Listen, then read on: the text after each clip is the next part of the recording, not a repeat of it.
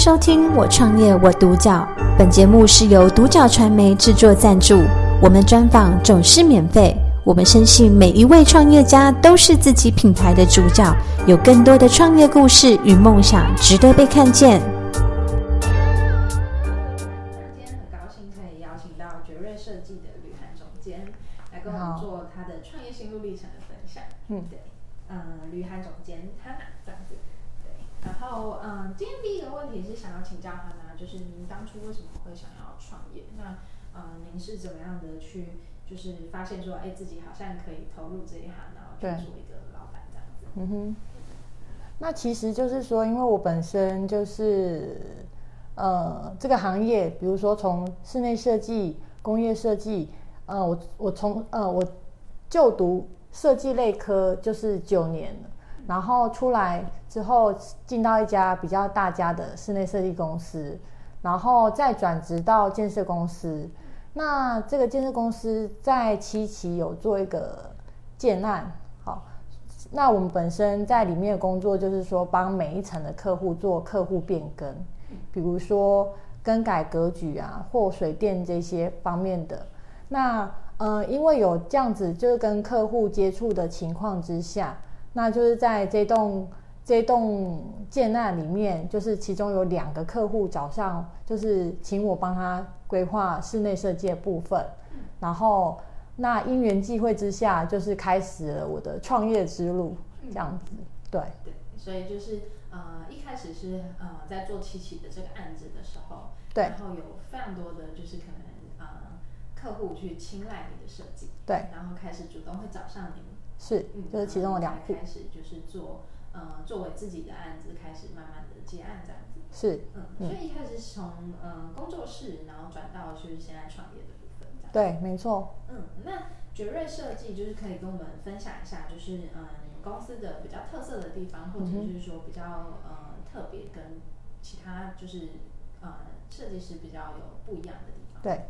那其实我们公司算是小公司，就是呃，就只有我跟另外一位设计师，那我们都是女生，嗯。所以在这方面，可能我们女生的心心思比较细腻。嗯。对，那其实呃，我们公司其实最终的一个主要的一个目标，都是希望说提供客户，就是创造一个属于客户喜欢的一个空间，对，比较客制化的空间，所以我们会非常细心的一个倾听他的需求，来，然后来帮他做一个设计，这样子。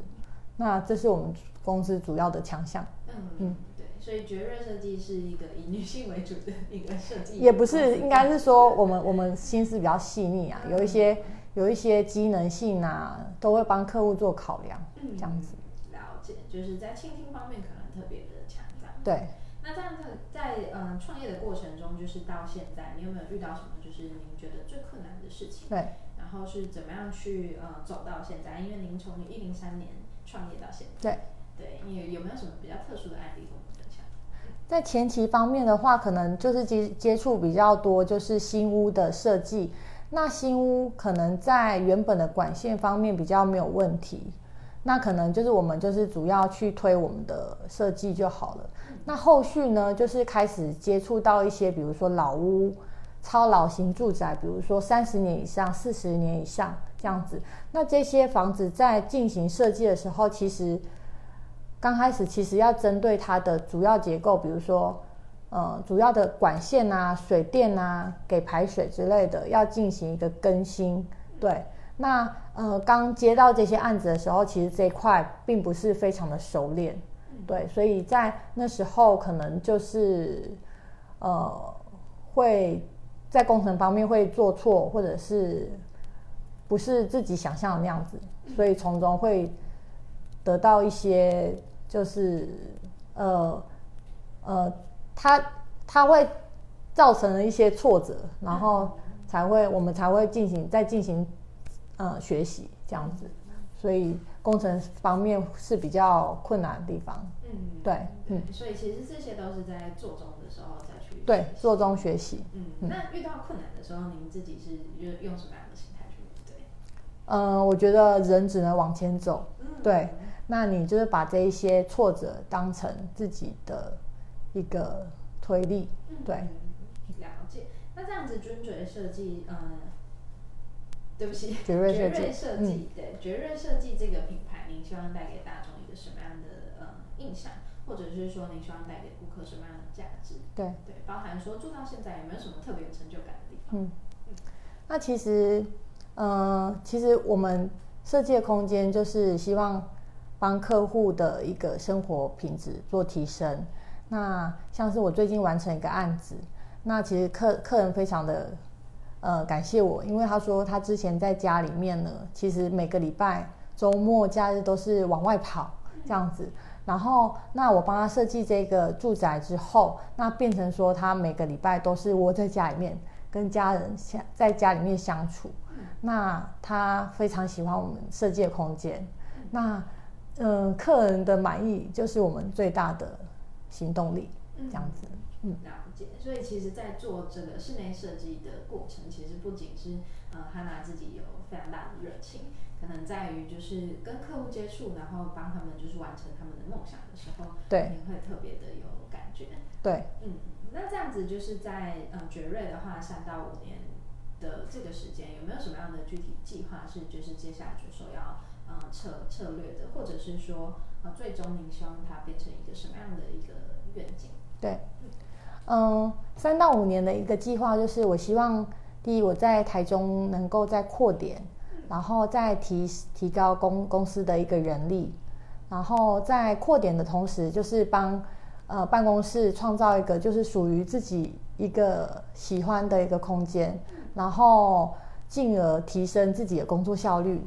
然后让客人也是进到这个办公空间是有所感觉的这样子。嗯，对，哇，我觉得很棒，就是接下来一定会有一个就是新的开始的感觉。对，那最后的话就是想要嗯，请汉娜跟我们分享一下，就是因为呃现在其实有蛮多的室内设计师在台湾。对，那很多可能在创业这件事情，他是想要从室内设计这个产业去着手的话，那您以一个就是经验者的角度，有有没有什么样的建议，或者是说觉得哪些部分是可以注意的地方？嗯哼，